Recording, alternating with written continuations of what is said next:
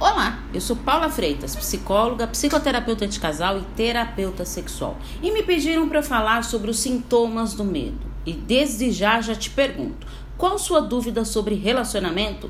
Escreva para mim que eu terei um grande prazer em te ajudar. O medo, quando ele não é bem trabalhado, traz alguns sintomas. E quais seriam esses? Os sintomas físicos é taquicardia, falta de ar, sudorese.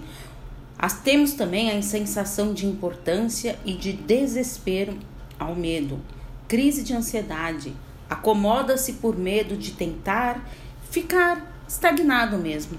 Diante do medo, a pessoa paralisa as suas ações. No podcast anterior sobre medo, eu dei algumas definições de medo e te pergunto: o que é fobia? O que tem a ver com medo?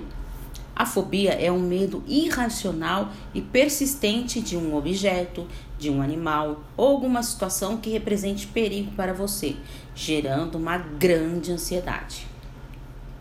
Com essa fobia, a pessoa cria barreira e obstáculos, impedindo de lidar e enfrentar determinadas situações Existem diversos tipos de medo, como por exemplo, de perder alguém e muitas vezes é pela própria insegurança.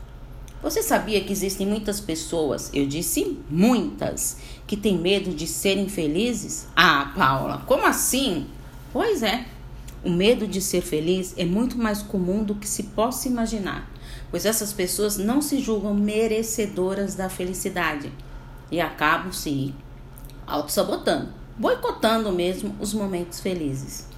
Nesses casos é muito importante a psicoterapia para que consiga sair dessa zona de conforto e acomodação, encarando os desafios da vida, sem ter medo de ser feliz.